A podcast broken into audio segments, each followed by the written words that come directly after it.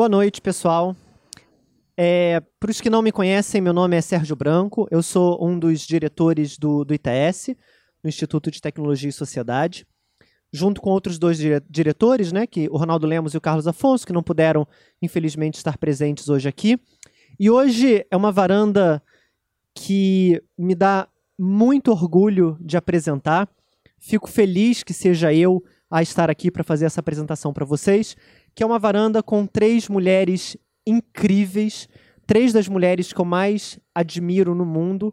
Tem outras por aqui também, mas são três das que eu mais admiro no mundo.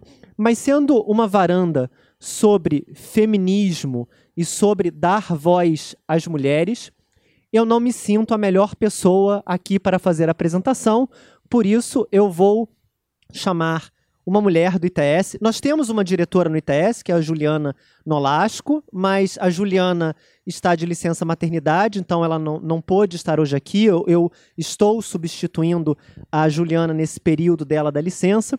Então, como Juliana não está aqui, estou fazendo esse papel. Não quero ser eu, um homem, a apresentar as três mulheres incríveis que nós temos hoje aqui. Por isso, eu convido a Constance para fazer a apresentação. Espero que vocês gostem. Temos aqui comidas e bebidas, e no final eu vou deixar uns livros do ITS é, para quem tiver interesse em. São sobre outros assuntos, mas vamos deixar aqui de brinde para quem tiver interesse. Constance, palavra é sua. Obrigado, meninas, pela presença. Boa noite, pessoal. É uma grande honra ter todos vocês aqui no ITS. E é uma super honra ter essas três mulheres lindas e muito queridas. É... para debater sobre, sobre o mundo das mulheres e quanto suas vozes é, marcaram e foram muito importantes nas ruas e nas redes é, essas, essas últimas semanas. Mulheres falaram de primeiro assédio, mulheres manifestaram contra, contra a lei, projeto de lei do Eduardo Cunha, é, mulheres, mulheres debateram, é, é, levantaram debates na sociedade, é, mulheres é, ocuparam espaços é, de fala. É, e ontem, é, manifestações espalhadas pelo mundo, pelo, pelo Dia Internacional, é, é, pela, pela luta e proteção contra a violência das mulheres. Meu português está. Mas é, então é isso. Hoje à noite vamos, vamos conversar sobre, sobre a presença feminina nas mídias, na política, na tecnologia. E para isso vou começar, vou apresentar um pouquinho para vocês as nossas três queridas, começando com a Manuela, a Manuela que é doutora em relações internacionais, idealizadora das ações feministas. É, não tem conversa e agora é que são elas. É, ela também integra a equipe de programa para a América Latina da Open Society Foundation. A gente também tem hoje a Alessandra Orofino, é, que é cofundadora do Meu Rio e diretora executiva do, do, da rede Nossas Cidades.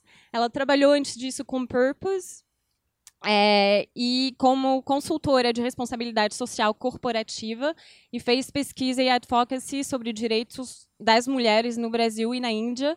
Ela também é formada em Economia e Direitos Humanos pela Colômbia. E a Gabi Agostini, que é fundadora e diretora do OLAB Makerspace, professora na Fundação Getúlio Vargas e na Universidade Cândido Mendes. Cândido Mendes. Foi membro também da Casa da Cultura de... Oi, boa noite todo mundo. Obrigada vocês dois nesse momento. É, não, é um prazer estar aqui no ITS. Obrigada, Constância, pela apresentação. É, a gente não, não teve. A primeira, primeiro disclaimer da noite é que nós três acabamos de chegar de longas viagens. Estamos as três um pouco cansadas, então tem um desconto pra gente. Estamos tentando o nosso melhor. É, e a gente não está com uma estrutura muito preparada de conversa para hoje. Acho que a ideia é mais trocar um pouco das experiências que a gente teve nas últimas semanas. Acho que foram semanas muito intensas para todas as mulheres do Brasil e, e para a gente também é, e fazer uma reflexão junto com vocês é, sobre o significado desse momento e acho que mais importante do que isso, que a gente espera que ele gere de novos impulsos para um, um, movimento que já é muito maior do que, claro, essas, essas semanas de intenso agito nas ruas e nas redes. Então, acho que é um pouco nessa, nessa, nesse contexto que a gente se insere. É, como a Constância falou, a Manô teve um, um, um, papel de liderança fundamental nesse, nesse momento do Agora Que São Elas. Eu e Gabi participamos também, estivemos super próximas, mas ela teve muito essa, essa voz né, inicial e um impulso que manteve a gente trabalhando é, turnos duplos e triplos durante dez dias. É, é isso, trabalho infantil. E, então acho que talvez você possa contar um pouco disso, Manu. Olha que, lindo. Não é? é, posso. Também agradecer muito estar aqui. É, o ITS é um espaço muito querido. É, a última vez que eu estive aqui foi para um varanda com o Marlon Reis sobre o, o, a, né, a ideia do, do ficha limpa. E fiquei pensando, vindo para cá, falando, nossa, é, acho que esse é o tamanho da confusão em que todas nós nos metemos ainda bem juntas, porque eu estava sentada aí e num momento em que eu jamais imaginava estar do outro lado na, pro, da próxima, na próxima visita. É, e é uma honra, porque esse, esse espaço aqui esse espaço aí já é um dos meus espaços preferidos no mundo. Esse espaço aqui, então, nem, nem sei explicar o que é, é o que é dividir é, essa história desse lugar. É, a Gabi e a Lê foram é, minhas, minhas pessoas queridas, parceiras nessa, nessa semana do, do Agora Que São Elas. Explorei muito. É, liderança não, era eu no WhatsApp acordando todo mundo de madrugada. E acho que a gente pode contar um pouco, a gente pode tentar pensar junto o que foi esse processo, é, não do agora que são elas só, mas o que está acontecendo nos últimos é, nos últimos meses, no último mês, o que, que aconteceu né, até, até esse momento agora. É, e eu acho que eu, a gente, nós todas, a gente tem resistido muito a, a qualquer tentativa de pensar isso, isso que a gente tem passado como uma, um marco zero de qualquer coisa, uma, uma tábula rasa. É, o feminismo é uma luta é, de muito, muito tempo, talvez é, um, a, seja, é, acho que é desimportante a gente marcar uma, um marco zero nesse sentido, mas a gente sabe que não, não é agora. É, mas, ao mesmo tempo, tem alguma coisa renovada no nosso caso, no caso brasileiro, nesse momento, e, e a, a tentativa é pensar o quê. Então, qual é o que, que, é essa luta, quais são as estratégias de sempre, quais são as estratégias, como que a gente renova o fôlego dessas estratégias, se é necessário e possível pensar em estratégias novas é, e, e, pensar de, desse ponto de vista o que, que, o que, que pode ser é, daqui para frente. Eu e aí um pouco da história dessa desse momento, né? A gente é, eu acho que tem, um, tem um, uma. Um, tem dois episódios. Tem é, uma agenda de direitos da mulher que não tinha é, a, a, centralidade que deveria ter há muito tempo. Né? E que isso era uma demanda já é, de muitos grupos, de muitas mulheres organizadas e atomizadas, uma, uma reivindicação é, já de muito tempo e essa essa agenda dos direitos da mulher ganhando centralidade de repente de um jeito muito perverso com um projeto de lei é, 5069 do, é, de autoria daquele que não é o nosso inimigo número um, segundo o próprio, é, que é o nosso presidente da Câmara, Eduardo Cunha. É, um, um projeto que re, que tenta, é, que, que é um retrocesso no, numa agenda já estagnada, que tem como objetivo tirar da gente dos poucos direitos que a gente tem é, e tirar da gente o pouco de liberdade que a gente tem. Isso criou, é, gerou uma série de reações. É, aqui no Rio, um movimento muito interessante dos, das mulheres contra a Cunha, que nasce de um jeito para todo mundo interessado em, em, movimentos sociais na contemporaneidade, quão líquido isso é, o quão fluido, qual é o processo possível de, de liderança e protagonismo, essa, é, né, essa, essa construção do que foi ir para a rua contra esse PL, do que tem sido estar na rua contra esse PL, é muito interessante, é um case para se pensar. E aí, desse jeito fluido, com um protagonismo curioso, com vários eventos de Facebook ao mesmo tempo, uma reunião é, que me vai, vai com certeza ficar na minha memória de ativista, de estar tá na Cinelândia às 10 horas da noite, um monte de mulheres que não se conhecem, algumas de partido, outras não, algumas conhecidas e rivais em outras esferas de, de disputa política. É, ali falando, não dá, a gente precisa fazer alguma coisa. É, foi um, é uma, um momento interessante. Aí, o que se seguiu foi o primeiro ato, dia 28 de outubro, aqui no Rio.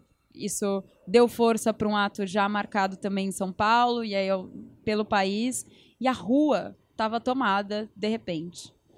É, uma rua que de novo, acho que a gente tem que pensar né, processos históricos, históricos mais amplos que isso. Uma rua que, é, que a gente não tomava desse jeito desde 2013.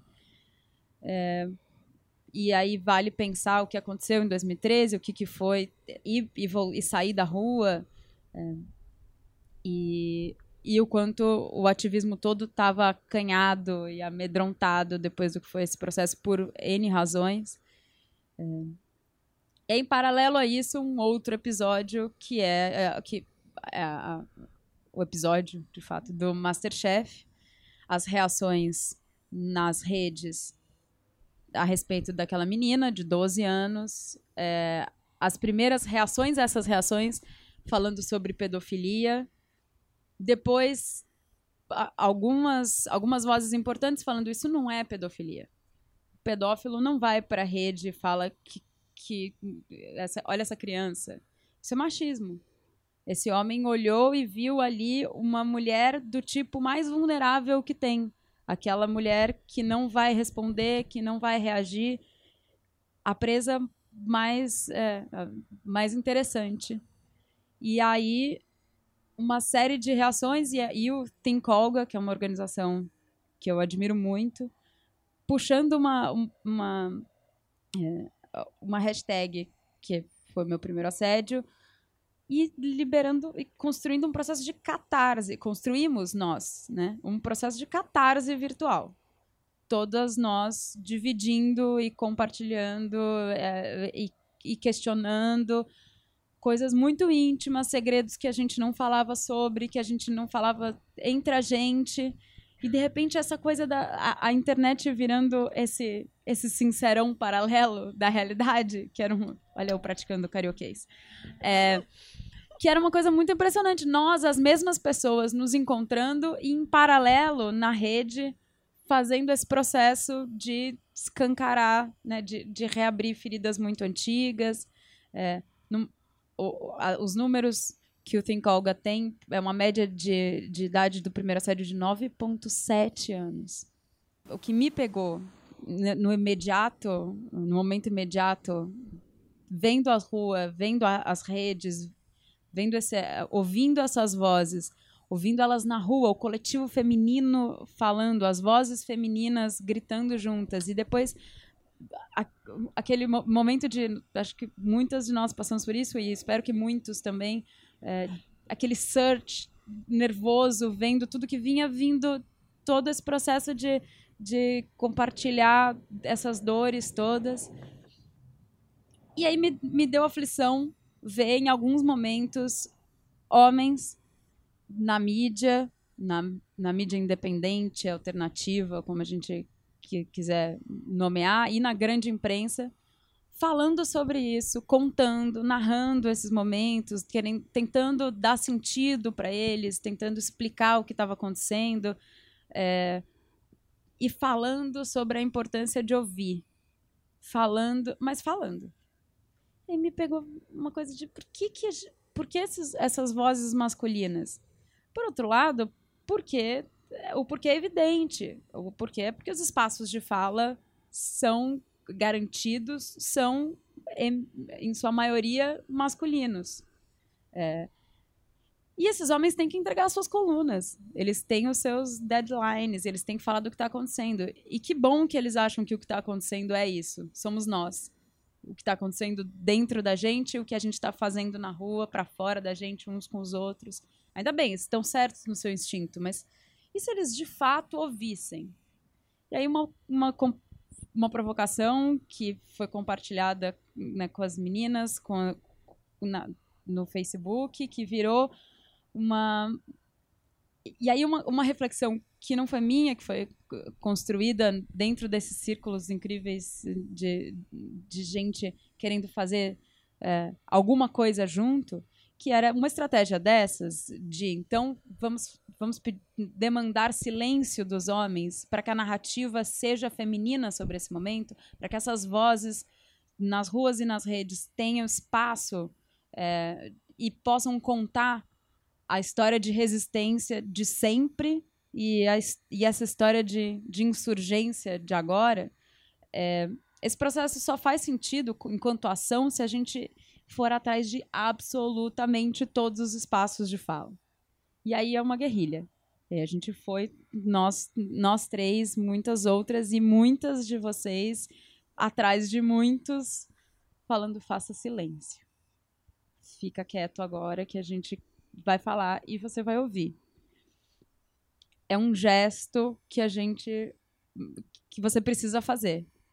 E a gente vai ocupar e a, e a, ideia era, então, conseguir ocupar todos os espaços e passar de um momento de catarse para uma demanda articulada por direitos, uma reflexão sobre o que tem que ser a narrativa desse momento e de todos os momentos, e a narrativa sobre o futuro, o que a gente quer, o que a gente não quer, e ocupar os espaços todos. Os espaços dessa mídia independente, que tem uma capilaridade importante é, e, e que essa, e dessa capilaridade cria momentos coletivos, e os espaços da, da grande imprensa que ainda tem acesso aos centros de poder de uma maneira distinta. Então, a ideia era ocupar as, todas as frentes. É, e, desse jeito, conseguir tanto entrar em todos os espaços, como a rede permite, quanto acessar aqueles espaços, que é o que a imprensa, é, né, a grande imprensa permite. Então, capas da Folha, é, o, o, Merval Pereira em silêncio com a Nelly da Pinhon no lugar, isso causa um determinado. Né, é, é isso, isso, isso chega em determinados lugares. É, o blog do Léo Sakamoto com a Jamila no, no, lugar dele chega em outros. E a ideia era que a gente só chegar em todos em uma semana. E foi, foram noites sem dormir, é, meninas maravilhosas que não me aguentavam mais, mas incansáveis. É, e e a gente. E, de, e aí, depois disso, um processo de uma semana que, que a gente se, se desdobrou para uh, fazer, mas que não foi mais nosso. Rapidamente, a gente ainda bem perdeu o controle e virou alguma coisa que tinha uma vida por si só e que é, e eram todas nós provocando né, todos os seus uh, todos os homens uh, por perto, que, tomando timelines, tomando twitters, tomando espaços que a gente nem tinha refletido que podiam ser tomados, mas encampando de fato essa ideia de que todos os espaços interessam, são nossos e a narrativa tem que a ideia é hackear todos os espaços e encher de mulher.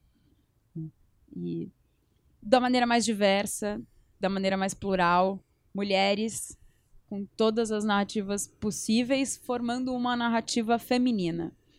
Porque, é, porque, porque o, o, som das nossas vozes a, a, tinha que preencher esses espaços. Agora tem que se. E aí, e aí isso, isso. A semana precisava acabar, até porque. É, que a gente não sobreviveria, mas também porque. É, porque é uma ação que, é, que tem limites claros ela nunca se propôs a, a resolver nada a, a, por si só. E um dos limites dessa ação, e, tem, e, e foi uma, uma um, um ponto importante que foi, é, foi pontuado em algum um ponto pontuado em, em por, por diversas é, pessoas por vários lados, que é essa ideia de ceder, né, a, a cessão de espaço, que é absolutamente é, questionável mesmo e é, é cruel, porque o gesto de fato era ceder, era de fato se calar. É, mas também, mas no, anterior a esse gesto tinha um gesto nosso de dizer se cale. Aí o gesto de se calar e em seguida o gesto de ocupar e, e esse processo nosso de articular como ocupar esse espaço, como, como falar nesse momento, sabendo que pelo menos aquele homem estava em silêncio. Isso era importante. E, mas ao mesmo tempo isso tem que acabar, porque agora é um processo de que de precisar garantir espaços de fala, não é mais ocupar. Hackear é, um, é uma das. Né, é, é um dos passos. Depois você precisa é, consolidar esses espaços é, enquanto espaços femininos, feministas. É, então, ação acabou, ela tem, enfim, ela continua existindo, a nossa ação acaba. E aí o bonito é que ela, ela segue. E outras coisas vão acontecendo. E, a, e, os atos continuaram nas ruas, e, as, uh, e, a, e os hashtags continuam. A gente está numa marcha de, de hashtags, né? Então, a gente já está no, no meu, meu amigo secreto. Vale super a gente conversar sobre isso. É, e, mas eu acho que é importante pensar de, é, todas essas ações, todas essas reações, porque na verdade a gente a gente está essa semana, muito, muito por causa desse, desse hashtag do meu amigo secreto, muitas vezes é, eu, eu tenho me deparado com questões sobre qual o potencial desse, dessas, desse tipo de, de ação virtual, qual a relação que isso pode ter com, as, com o jeito de fazer advocacy, o jeito de trabalhar pelos direitos, as estratégias tradicionais que existem que eu, repito, vamos evitar toda tentativa de, de traçar uma, um marco zero. Todos os direitos que a gente conquistou até agora, que são poucos, mas são importantes, e, e são o que permite que a gente esteja aqui, nós todas, é, seguras, livres, na medida pouca em que a gente está, foram conquistadas com, com, por, essas, por, por esses movimentos que historicamente, tradicionalmente, estão nessa agenda. O PL eh, que a gente está tentando tirar do mapa é exatamente um PL que tenta tirar da gente um direito que essas organizações e esses movimentos conquistaram. Então, o que a gente tem que fazer é como, é, como renovar, como dar um, como, como fazer com que essa energia potencial que a gente é capaz de criar, é, como isso pode fortalecer essa luta e se somar e ser complementar é, a essa luta. É, e aí tenho sido muito perguntada sobre isso, tenho perguntado muito sobre isso, e, e, esses, e os hashtags todos, e como pensar uma narrativa comum. E, por enquanto, né, para terminar, de, o, que eu, o que eu consigo dividir de reflexão até agora é que a gente está construindo um, um, novo normal.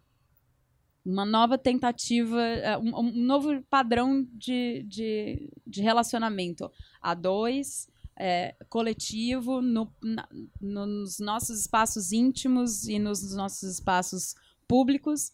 É, e exatamente o feminismo passa por questionar qual é, qual é o limite entre essas duas coisas, como os padrões, enfim, se existe esse limite. É, e, e não faz parte, não pode fazer parte desse, no, desse normal a desigualdade de gênero, o machismo, a violência, a cultura do assédio, a perder direitos, é nenhum direito a menos, muitos a mais, mais liberdade. É, é isso que a gente está fazendo. E aí todos os hashtags ajudam, todas as estratégias tradicionais de luta precisam ser fortalecidas. É, e, tudo isso precisa ser uma, uma energia que a gente que a gente trabalhe é, enquanto sociedade, homens e mulheres, e que a gente consiga é, que a gente consiga mudar, que a gente consiga transformar as nossas é, as nossas práticas. E essa E desse novo normal tem que fazer parte mais momentos como esse, mais momentos como esses todos que a gente tem vivido.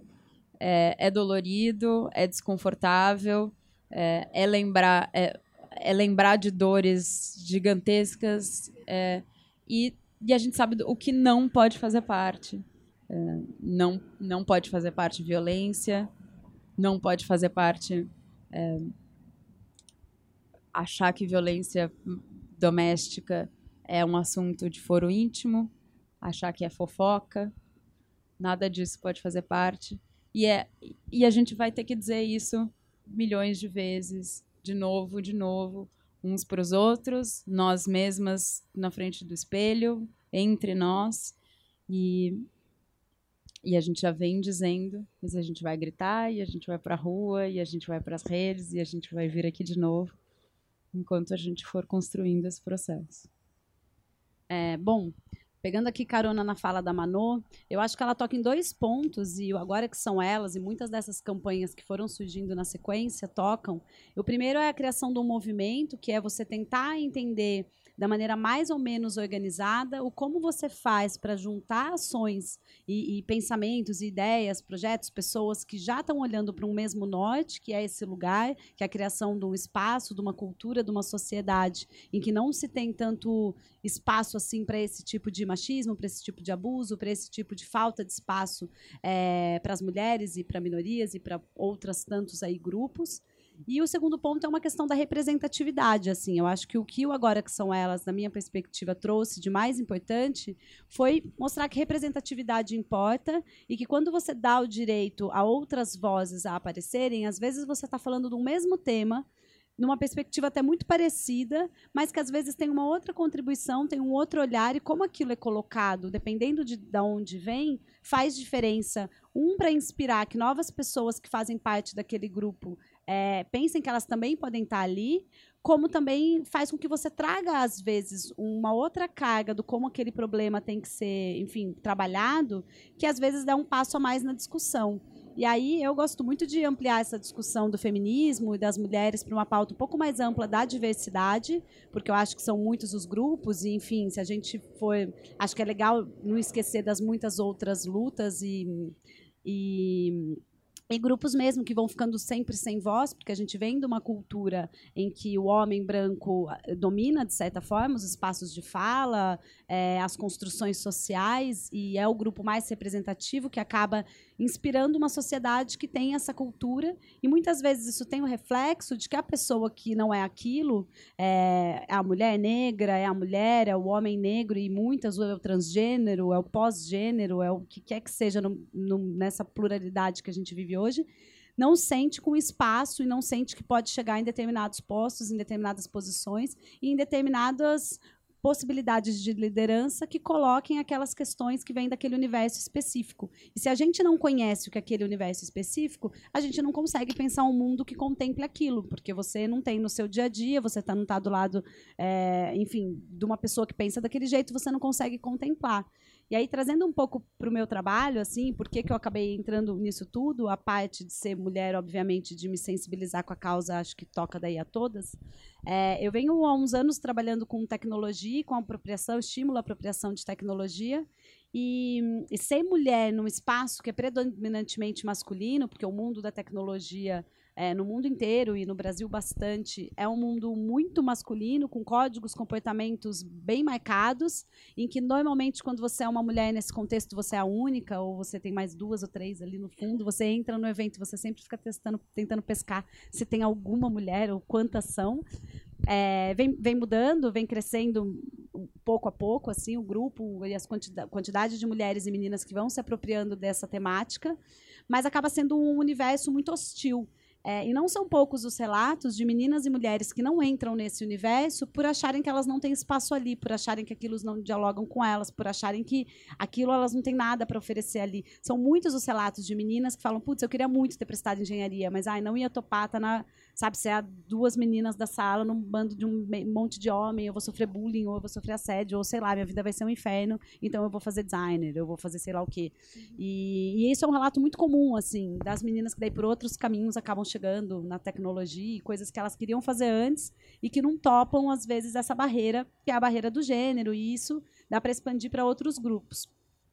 Então, a gente vem desenvolvendo uma série de atividades que tenta ampliar a diversidade e tenta entender que essa representatividade importa, então, que dá espaço para que é, mulheres, é, comunidades que não têm tanto acesso normalmente ao mundo da tecnologia, que é um mundo, via de regra, mais elitista, que chegou nas camadas mais dominantes e na elite branca. Então, você tem poucos negros na tecnologia, tanto homens quanto mulheres. Enfim, poucos de todos esses de todos os grupos que você puder imaginar. É, e aí tentar entender que se que as tecnologias e todos esses aparatos que estão nas nossas vidas e estão muito presentes, e a gente passa uma, uma carga grande do nosso tempo no Facebook, no WhatsApp, no computador, na internet, o que quer que seja, é, elas vêm carregadas de comportamento e de códigos culturais que refletem a visão de quem criou aquilo. Então, se um determinado software ele foi criado por uma determinada pessoa que tem uma visão de mundo, aquilo está embutido ali. Porque são edições e são escolhas que você faz no processo de construção. Se eu determino que você vai receber mais notícias no feed do Facebook relacionadas a amigos que você é mais próximo ou menos próximo, ou que eu acho que você deve ouvir porque você tem interesses pelas palavras A, B, C, D, que eu mapeio no meu sistema automático, ou se eu acho que você deve receber o diferente. Qualquer que seja a escolha que eu faço enquanto pessoa que criou um software, um algoritmo, o Facebook, por exemplo, isso são escolhas, ou seja, poderia ter uma opção A, B, C, D infinitas. E você faz uma edição e fala: não, eu vou por aqui.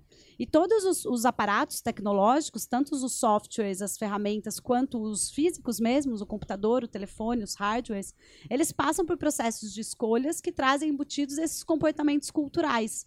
E quando você não dá espaço para que as pessoas com outros olhares disputem também essa narrativa, porque no fundo acabam sendo narrativas os softwares e os hardwares e afins, você acaba limitando muito e criando uma espécie de, de monopólio de visão e que é muito sutil, é muito invisível, a gente mal percebe e não é um assunto que é muito colocado. Assim, as pessoas tendem a olhar tudo isso como ferramenta, como aparato, não entendem isso como linguagem. É, e acaba sendo uma linguagem tão, tão potente que muda comportamentos. A gente pensar como a gente se comportava uma série de coisas anos atrás e como isso foi mudando a partir do momento que a gente tem essas redes. Quando a Manu fala, por exemplo, é, a Manu não, a Lê falou que tinha essa camada, não lembro agora qual das duas falou. Processo, processo não dormir, na viajando. Mas uma delas duas acabou de de falar é, essa narrativa paralela que estava rolando ali nos dias e as pessoas assim lavando roupa suja, tagueando o ex-namorado, falando do pai da amiga que abusou na infância, o que quer que seja, aquilo ali rodando e de um outro lado a vida é, do dia a dia ali, não sempre conectada, não falando disso, muita gente se encontrava e nem comentava o que estava posto ali, sem saber o quanto que aquilo era para ser dito em qualquer ambiente ou estava ali restrito àquela manifestação. Isso mostra uma série de mudanças de comportamento, porque as pessoas, muitas delas se sentiram amparadas por uma rede é, uma rede virtual, uma rede que estava ali no digital, em que você se sente tão seguro e tão amparado por um grupo, por um coletivo de, de vozes e pensamentos, que você fala, ah, eu vou aqui contar também, porque eu não estou sozinho, eu estou com todas essas pessoas. É, e isso é uma mudança de comportamento. Se você, de repente, não tivesse essas tecnologias desse jeito, dessa forma, você não viabilizaria desse jeito. Você poderia viabilizar outros, é claro, chegar no mesmo lugar, mas são, são coisas que vão moldando nossos comportamentos. Então, se apropriar dos diversos espaços é sempre muito importante, assim. E, e, aí, enfim, a coluna que eu acabei escrevendo dentro desse processo do Agora Que São Elas tratava disso, porque basicamente eu só trato disso. Eu fico meio nessa tecla, porque é onde eu resolvi dedicar aí minha ação. Enfim, quase todos os trabalhos que eu lido têm a ver com isso de alguma forma. E, e de, de, tentar ampliar mesmo, assim. E aí eu, eu encerro aqui, acho que vale abrir para as pessoas perguntarem, a gente é, ficar num esquema de, de diálogo, é, um, um, ponto que é, eu acho que cada vez mais a gente precisa desses espaços de representatividade, e aí sim é importante a coluna do jornal, é importante a hashtag e todas as outras possibilidades que a gente encontre, e ampliar isso cada vez mais para grupos que às vezes estão menos ainda no radar, assim, porque é, às vezes a gente precisa ganhar muito, muita força, um grupo ser muito, muito grande, aquela pauta fica muito desgastada, ter um absurdo como foi a proposta ali do, do, do PL, para você conseguir uma força dessas. Mas se a gente aproveitar um momento como esse, essa catarse toda, para olhar e falar, ah, vamos tentar trabalhar, então, muitos dos grupos de uma vez só. Vamos tentar criar um espaço que tem espaço para todo mundo, todos os olhares, e um espaço mais diverso, que não tenha uma narrativa única e que não exista um modo de operar único que impõe o que é o resto. Vamos tentar olhar para o lado e ver o que é que a gente pode é, trabalhar nessa perspectiva. E aí eu acho que o tema pelo menos do meu olhar assim urgente é, é a questão do, dos negros e do racismo e do como a gente traz não só as mulheres, mas as mulheres negras para esses espaços, que normalmente são espaços muito dominados é, por, por, pela elite branca, porque acaba que é por onde os processos foram feitos assim. E aí eu acho que ter esse olhar e tentar trazer cada vez mais o como a gente sensibiliza a população como um todo e como a gente reconhece o nosso país negro com uma maioria negra, mas com uma representatividade super, super pequena, em que a gente, a maior parte dos espaços de fala e dos lugares onde a gente vai, a gente não vê isso, é, que, é um, que é um assunto bastante urgente, assim. Então fica aí de provocação. E acho que vale abrir microfone, né? Ale... Ah. Não, queria só é, complementar com uma coisa, acho que Gabi tocou nessa ideia dos algoritmos, né? Do que, quais são essas estruturas que de alguma forma orientam é, o nosso comportamento, a nossa maneira de olhar para o mundo, a nossa maneira de se organizar. E acho que o, o, nosso maior algoritmo é a nossa construção política mesmo. Acho que um, uma sorte que a gente teve com, com agora que são elas, e, e não, não, não, acho que isso tenha sido planejado ou intencional, foi, foi muito o momento que a gente estava vivendo, é que a gente foi lidar com uma instituição plural, heterogênea, que é a mídia, com a sua mídia alternativa, a mídia tradicional, etc., mas que, com todos os seus problemas e todos os seus defeitos e todos os seus é, interesses em jogo e, e, e, poderes ali, ela ainda assim é maleável por natureza, porque ela precisa ser. Ela precisa responder ao mundo de forma muito imediata. Não dá para você ter um jornal como a Folha, onde de repente você tinha 10 colunistas em dois dias cedendo colunas e não ter uma reflexão editorial sobre isso. É impossível. Seria o cúmulo da esquizofrenia, dado que o seu papel ali também é contar o mundo. Então, é, ainda que seja muito mais difícil mudar a mídia de fato, de forma permanente, como, como a Manu aludiu, fazer isso que a gente fez, de inserir um tema durante uma semana de forma mais pontual, é viável não é fácil e foi também um conjunto de fatores exógenos que contribuiu para que esse momento tivesse poder, né? Então isso surgiu desse caldeirão de demandas represadas e tal. Mas existe ali uma instituição que tem que ser maleável, que tem que ser responsiva, porque essa é a função que ela exerce na sociedade. Quando você olha para instituições políticas, é, estranhamente, apesar desse vínculo muito direto, de linha direta entre né, eleitor e, e eleito, é, essa resposta ela acontece num ritmo muito mais lento. Até porque os nossos ciclos de resposta política direta são longos. A gente está falando de eleições a cada quatro anos. E aqui a gente está contando para vocês uma história que se desenrolou de maneira hiperdinâmica num período de três semanas. E, de repente, a gente tinha todos os ingredientes necessários para criar um momento de insurgência. Né? Então, você tem instituições políticas tradicionais que não precisam dialogar com, esse, com essa velocidade e que se eximem muito desse diálogo.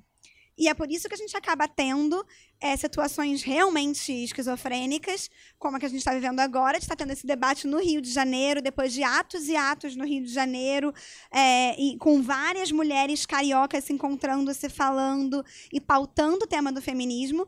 E, ao mesmo tempo, a gente ainda está discutindo se Pedro Paulo pode ou não pode ser candidato à Prefeitura do Rio. Isso não deveria nem ser pauta. Isso deveria ser uma obviedade. Entendeu? Entender, independentemente de, de questões político-partidária, simplesmente porque isso não deveria ser viável, muito menos nesse momento. Mas existe essa desconexão. E é uma desconexão que existe porque a gente sabe que essas instituições políticas e as pessoas que as ocupam têm muita tranquilidade da sua posição e entendem que elas estão de fato desconectadas da população porque elas estão porque elas dependem do voto, sim, mas esse voto é condicionado por estruturas de poder que vão muito além da nossa vontade individual. Então, é essencialmente uma disputa por recurso, uma disputa por espaço, uma disputa pelas alianças certas, e, e, e é isso que acaba determinando uma eleição.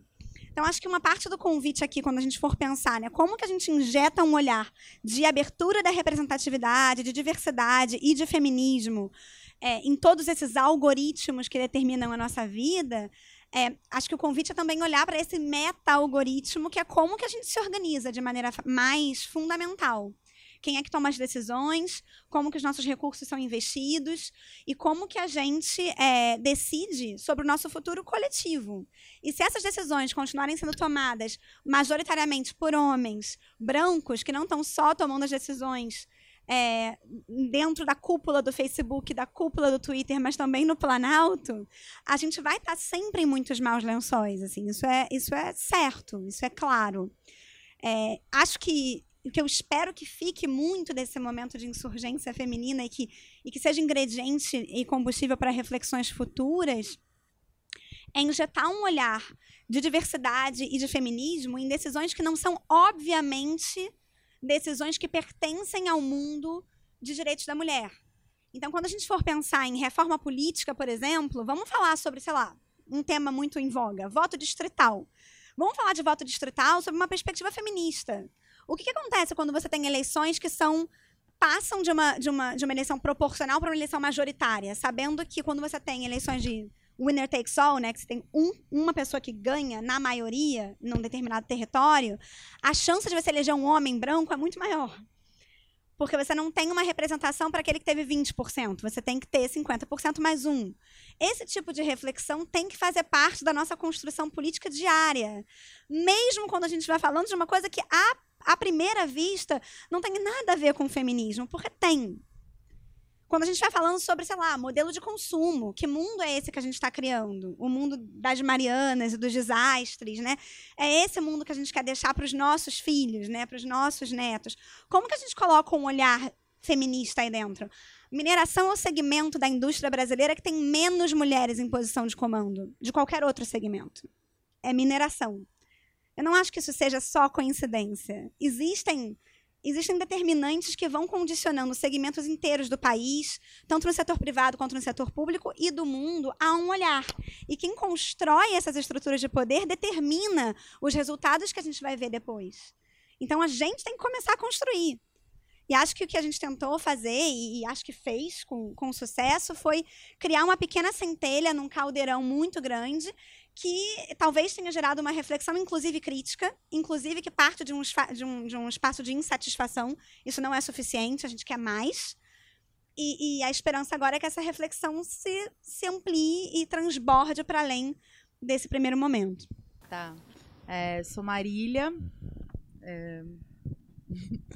Eu teria mil coisas para perguntar, mas eu acho que tem uma que é, tem passado muito pela minha cabeça. É uma coisa que é isso, não é o marco zero agora, já é uma questão do feminismo que vem. E eu acho que com agora que são elas, é, é com agora que são elas e com meu amigo secreto, toda hora vem à tona que é sobre a participação masculina nessa discussão, né? Quer dizer, acho que isso a gente não pode deixar de falar hoje um pouco qual, qual que é o papel dos homens nessa discussão, né? É, aí eu me lembro de dois episódios. Um é que eu trabalhei num projeto de gênero cujo chefe era um homem. E a gente até tinha uma perspectiva de discutir masculinidade e tal, mas eu lembro que era bem na época da conferência de política para as mulheres, e aí tinha uma conferência no, nos locais, lá nos distritos de São Paulo.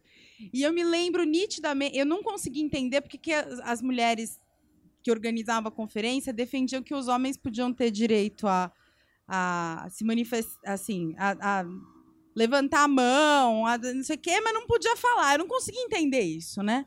Aí um dia eu participei de uma discussão e ele, e ele começou a falar e eu percebi que as mulheres ficaram quietas e começaram a endossar a participação dele.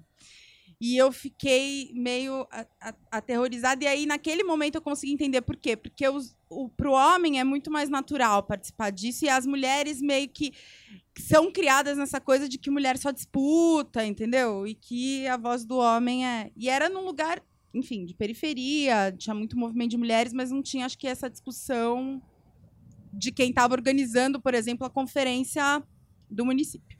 Isso é um episódio. O outro é que é, um menino da faculdade que espalhou boato, assim, de que me pegou, sei lá, falou qualquer merda, assim. Cedeu o espaço da coluna dele para as mulheres falarem no E aí eu comecei a ver um monte de amiga colocando nesse do meu amigo secreto, dos caras de esquerda, todo feminista, todo trabalhado no vermelho no feminismo, que em casa não, levanta, não lava um copo, que não deixa a mulherada falar nos espaços, enfim. E, e aí eu tô botando um pouco essas situações e jogando essa história pra gente conversar, porque. Acho que é uma questão. Como é que vocês preferem? Acho que vai falar logo, né? Tem muitas outras perguntas, porque a gente não sabe se a gente pega várias. Ah, vamos pegar então, umas três, Vamos, é. vamos pegar umas três, sim. Oi, gente. Que bom ver vocês aqui, três amigos. É, meu nome é Vivian, sou artista plástica. É, eu fiquei pensando muito nessas últimas semanas sobre maternidade, maternidade, né? Primeiro que eu acho que eu já estou naquele momento onde as pessoas estão me pressionando. Tem que avisar o Ronaldo. É, e aí, e aí, como é? É, e também porque toda essa discussão surgiu a partir do problema da escolha da, da maternidade, né? E do direito da mulher sobre a escolha da maternidade. Então eu fiquei pensando muito nesse no feminismo dos anos 70, onde a maternidade era o, na verdade era o vilão, onde ser mãe na verdade era a grande prisão, o grande é, o, a grande o grande fardo da mulher era o que prendia qualquer ação feminina no mundo e impedia qualquer ação feminina.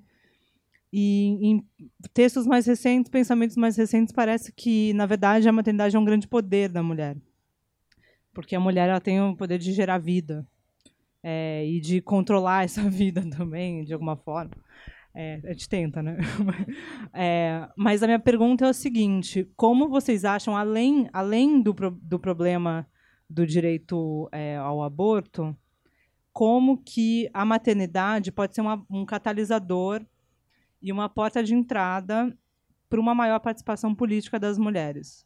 É, então, é assim, é uma talvez pensar a maternidade expandida, no- por exemplo, é, ter leis que obrigam grandes empresas a terem berçários nos, nas suas dependências, por exemplo, porque isso, né? E acho que isso é uma, a- isso é o mercado de trabalho ab- abraçando o direito é, a mulher a ter filhos e ter essa vida de trabalho e, enfim. Como é que vocês acham que a maternidade pode ser uma porta de entrada? Obrigada. Oi. É, meu nome é Mariane. Eu queria. É bem simples minha pergunta. Se vocês pudessem discutir um pouco ou trazer exemplos de como fazer é, com que uma mobilização nova, que tem uma nova cara, não provoque uma racha, ou enfim, que não se disperse energia com os movimentos mais antigos. Então, acho assim, é, se vocês puderem dar alguns exemplos bem práticos de como engajar quem já está no movimento há muito tempo e também coisas que precisam ser feitas para que haja mais, mais coesão, né? Porque eu imagino que quem está à frente de um movimento fica triste quando vê dispersão e rixas, né, entre grupos que, enfim, de certa maneira, ou não se sente parte ou não querem legitimar aquela ação. Então, como fazer com que, enfim, some, se multiplique o que vocês estão fazendo e não se disperse energia? Bem, boa noite. Meu nome é Ana Lúcia, eu sou pesquisadora da Fiocruz. Tenho trabalhado nos últimos tempos com questões de saúde de mulher indígena. É, na verdade, eu me sinto um pouco deslocada aqui, né? Eu vejo que vocês são de uma outra geração, de certa maneira, né? E, na verdade, eu só acho que foi possível que aconteceu, sem dúvida, pelo tudo que passou. Não tenho dúvida. E, e na verdade, ultimamente, eu tenho um grande estranhamento, desconhecimento de várias coisas a relação do que toda essa história está passada, né? Eu me surpreendi muito recentemente com umas colegas de doutorado que nunca tinham ouvido falar de Simone de Beauvoir. Tinha um drink lá num bar, Simone de Beauvoir, e elas, ah, quem que é essa, né? E daí, um outro fato que vocês não lembraram, que eu acho que é importante falar desse ano, foi a própria história do Enem, que causou todas aquelas manifestações e que eu acho que o que aconteceu depois do que vocês vieram veio no crescente, que eu acho que até, enfim, acho que a gente pode lembrar coisas antes, né? O boom de presidentas e líderes mulheres, na verdade, começou essa coisa do espaço. É, e, e assim, e, na verdade eu venho falar e vim aqui hoje, né, muito no sentido de como eu não me sinto exatamente dessa geração de vocês, né, como que a experiência, porque acho que as nossas experiências são diversas, né, do que esse contato com que tem esse lugar da mulher, o que, que toca para essa geração, que eu acho que é diferente. Para mim foi muito curioso vir a questão do assédio. Eu confesso que foi, é, acho bom, acho na verdade que foi uma catarse completamente necessária mesmo, porque era um tabu, né, não tenho dúvida, né. É, não sei se vocês viveram isso, mas eu vivi, eu vivi de uma geração em que você falar isso, necessariamente você ia falar que isso não aconteceu, iam te contar que não, isso não aconteceu, isso foi mal interpretada. Naturalmente ia vir e não foi uma reação muito vista para o que aconteceu agora. É óbvio que também tem a ver com o que é a masculinidade, que foi o que a menina falou. Não tenho dúvida, e não é por isso, não é à toa que entrou a questão da masculinidade na discussão de gênero, porque os homens também estão mudando. Né? Se o homem de hoje pode fazer falas do tipo, teve aquele post do aquele comediante lá, a ditadura do pau duro, não sei se vocês chegaram a ver, como que ele chama aquele cara? Um cara aí de, um, de comédia, que faz uma fala que eu achei super interessante, né? em termos de o que, que é esse novo lugar da masculinidade, que permite esses espaços. Né?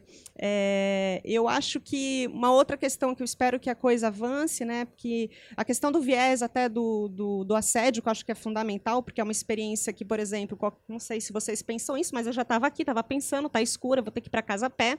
Eu já estava pensando no meu trajeto para voltar para casa, o que é uma experiência pouco, pouco vivida por homens. Né? Mas, além disso, acho que tem coisas tão sutis. Né? Eu estava recentemente num trabalho, a gente está editorando um livro né, para formação em saúde, daí o ilustrador desenhou, tinha ilustrações. Né? Daí a primeira coisa que eu olhei, pum, só homem né, nos personagens. Eu falei, falar com o cara, olha, só tem homem. Daí o cara, ah, não se preocupa com isso, ninguém vai querer reparar para se identificar. Eu falei, ah, claro, você não vai reparar porque você é homem, né? Eu olho e eu vejo, você está dizendo ali que o espaço de diálogo desse livro é masculino. Tem que pôr uma mulher. Né? E daí o cara coloca, põe lá a mulher, a mulher varrendo a casa, a indiazinha e o homem. É, então, assim, é, coisas outras. Semana passada eu estava no congresso de DST AIDS, um colega da mesa, enfim, tem a mesma titulação que eu, médico, doutorado, blá, blá, blá. Eu falo algo que ele discorda, ele pega e grita, ah, essa moça aí. E eu fiquei puta, né? Eu fui falar com ele, olha só, meu filho, é uma atitude educativa. A moça é o caralho, né? Porque assim, a gente tem o mesmo título, né? Ele, ah, porque você é jovem e bonita. Eu falei, não tem nada a ver com isso o fato de eu estar aqui. Fomos pagos igualmente pelo Ministério da Saúde para estar nesse lugar de fala. Né? Então, essas sutilezas também do que é esse, essas vivências da estrutura da nossa sociedade, né, tal como ela está dada, né, ela é muito forte. E uma outra coisa que eu queria comentar, que eu, que eu queria saber também a opinião de vocês, você comentou a questão de, de raça, né?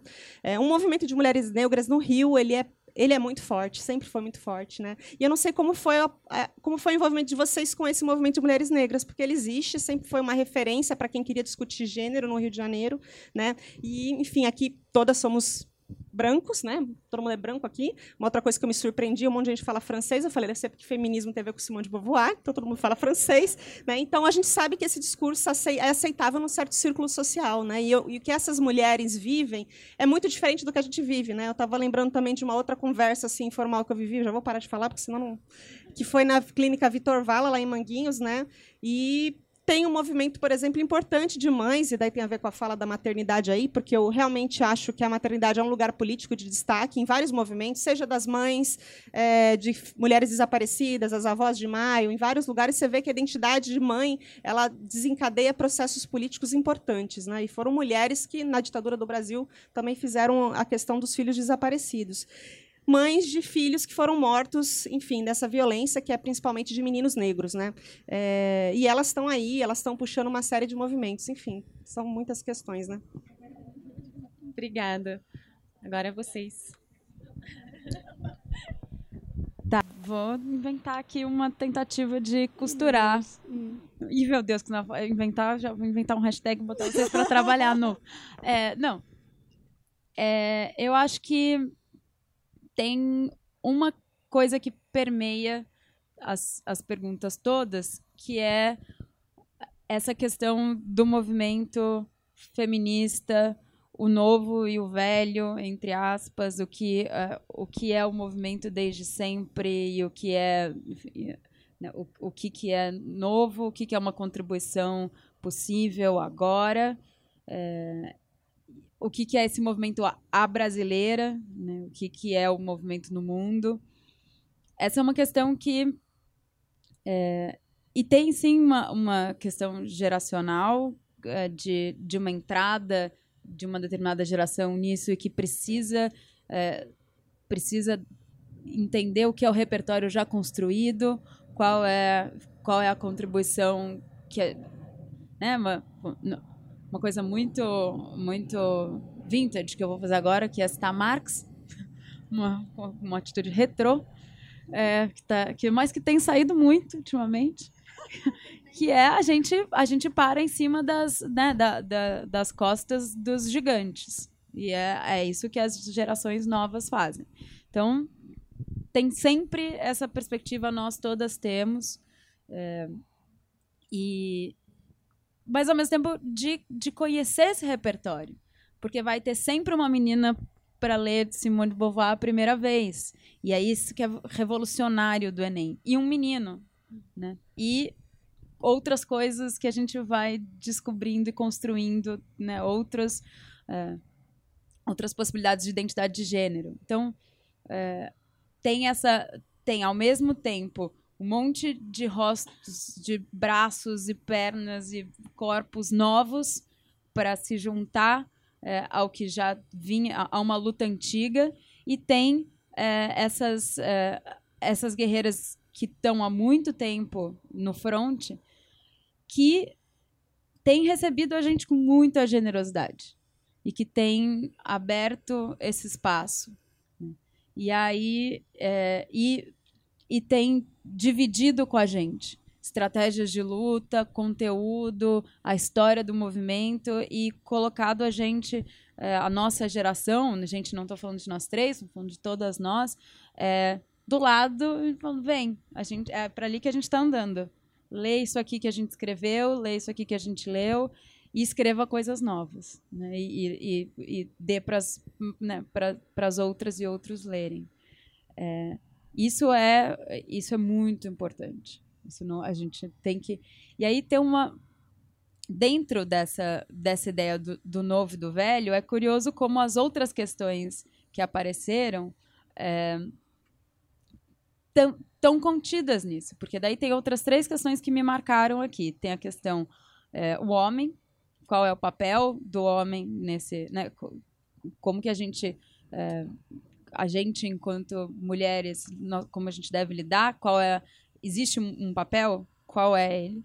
É, a questão da maternidade que a Vivian levantou é, e uma questão da espiral de privilégios que estava na fala da Gabi e que é, e como essa espiral tem que ser reconhecida entre homens e mulheres, evidentemente, mas entre nós mulheres também, como ela é implacável, como a gente, como ela faz com que eu seja praticamente um homem branco dentro da pirâmide social. Então, eu tenho que gritar para ser ouvida, mas eu tenho que fazer um barulho muito menor do que uma mulher negra não cis, é, não é a verdade é essa então, como é natural que eu tenha que fazer um determinado barulho, abra um espaço e depois fala, vem, passa. Porque eu, eu faço de novo esse barulho um pouquinho e eu convenço. É, a história do Agora Que São Elas tem um determinado momento para tentar falar sobre privilégios, que é a hora em que eu fiz o meu gesto, que todas nós nós fizemos, nós três e muitas de vocês e muitas todas que participaram por aí, que foi eu dizer pro, pro, pro um homem, faz silêncio que eu vou falar. No meu caso, eu ocupei a coluna do Gregório, do Vivier, e o Gregório tinha que entregar essa coluna em duas horas. E ele falou, tá bom, faz. E eu fiquei pensando, o que, que possibilita que eu consiga escrever uma coluna em duas horas? Privilégio. É, eu tive as melhores escolas de São Paulo, eu tive as universidades todas, eu viajei, eu eu tô aqui nesse espaço em que a gente fala francês, em que a gente é, o, o nome disso é privilégio, não assim é, é isso que permite que eu que eu domine determinadas ferramentas de linguagem, que eu seja capaz de articular mais ou menos alguma coisa com rapidez. É, a gente não pode esquecer disso. E aí, na hora que, que a gente faz um barulho, depois a gente tem que criar condições para que é, esse espaço seja ocupado por quem está lá no, no, fundo dessa né, a, a, base dessa pirâmide que é gigantesca então acho que isso tem que ser sempre pensado aí a questão do privilégio não é nova no movimento feminista É isso que é. Então, nos, nos questionemos isso e olhemos para o movimento. Como que ele vem tentado resolver isso? A gente precisa mudar essa estratégia? Não. Qual é o que, que a gente pode aprender? O que, que a gente pode trazer de novo? Né? Aí a mesma coisa acho que para a questão da maternidade. A gente, é, o movimento ele tem ondas. E aí é, eu não nenhuma pretensão de tentar explicar isso que eu, eu mesma estou aprendendo, mas ele tem ondas e a gente vive. Acho que a, a Vivian, na pergunta dela, percebe, ela já se antecipa a qualquer possibilidade de resposta, que é hoje, em alguns momentos, o movimento tem que negar determinada, ou os movimentos, ou os feminismos têm que negar determinadas coisas para conseguir construir um novo normal. E em outros momentos a gente já tem a, a, a gente pode partir da, da, da ideia de que são mulheres escolhas e o que a gente precisa é dar condição para uma escolha segura, legal, é, com espaço, é, com, com uma construção de vontade consciente. Né? Então, a maternidade, eu acho, é, não, é, não, não tem um grande repertório na construção do que é, obrigada, do que é a, a da luta a respeito desse ponto específico, mas o que eu consigo perceber, o que eu pude ler, é como esse é um nó do movimento em determinados momentos. Outros análogos, né? A prostituição é outro nó. Como a gente é, vai construindo um, um, vai adensando a reflexão num determinado momento, é, tendo que tomar posições, depois podendo entender que são escolhas e que a ideia é abrir a possibilidade para tomada de posições distintas entre nós mulheres, contanto que seja uma escolha e que ninguém interfira e que a gente tenha condições de fato para fazer as escolhas, seja condições eh, para tomar decisões, seja condições como uh, a gente falou, cadê cadê as essa lei existe sobre sobre uh, creches em, em, empresas grandes com mais de 30 funcionários, mais de 32, ela, ela existe. A gente só tem pouco conhecimento e aplica ela, não sou eu que vou Tá, tô me metendo aqui. Ela existe. E a mesma coisa, cadê a, cadê a discussão sobre, sobre é, licença maternidade, licença paternidade? São discussões que as, a, o movimento, com qual o movimento vem lidando, de novo. Questões que já existiam, que a gente precisa saber. O que, que a gente tem, quais são as conquistas, como a gente pode avançar, o que, que as, a gente pode fazer num movimento intergeracional e somar esforços para isso. Com certeza esse é um nó, esse é um ponto nevrálgico. E aí, enfim, é, para encerrar, passar a palavra urgentemente, é, eu acho que a questão do papel do homem também. Essa é uma questão que dividiu o movimento feminista desde de sempre. Qual é a possibilidade, qual, qual é o, o papel que o homem tem? Eu acho que a gente tem que ouvir o repertório todo que existe de novo, acho que se perguntar quais são as estratégias, todas elas são muito, muito importantes, válidas e, e conquistaram é, muitas coisas, tanto aquelas feministas que entendi, entendem, que in, entenderam ao longo da história que não era a partir do diálogo, que era a partir de outras estratégias que tinham um papel, por exemplo, para criminalização, é, e foram atrás do, do que o direito penal, por exemplo, pode fazer do ponto de vista de transformação da sociedade, quanto aquelas que achavam que era a partir de algum tipo de diálogo, de algum tipo.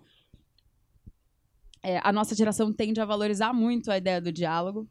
E aí, de novo, acho que a gente tem que olhar para trás, a ideia, a, todos, toda a estratégia do, do papel da, do direito penal nesse, nesse processo, a gente tende a achar careta, mas a verdade é que tem um papel fundamental, né? A gente está falando da Lei Maria da Penha, mas faz quando a gente olha para o caso concreto de um recurso que não existia, agora existe.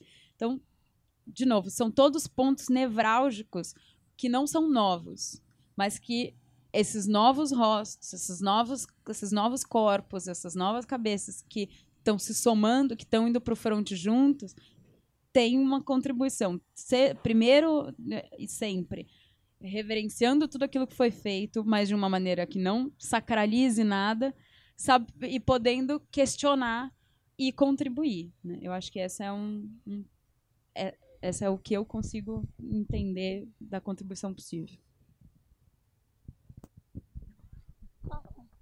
Não, eu, eu- dois pontos assim. Eu compartilho aí da angústia da Vivian.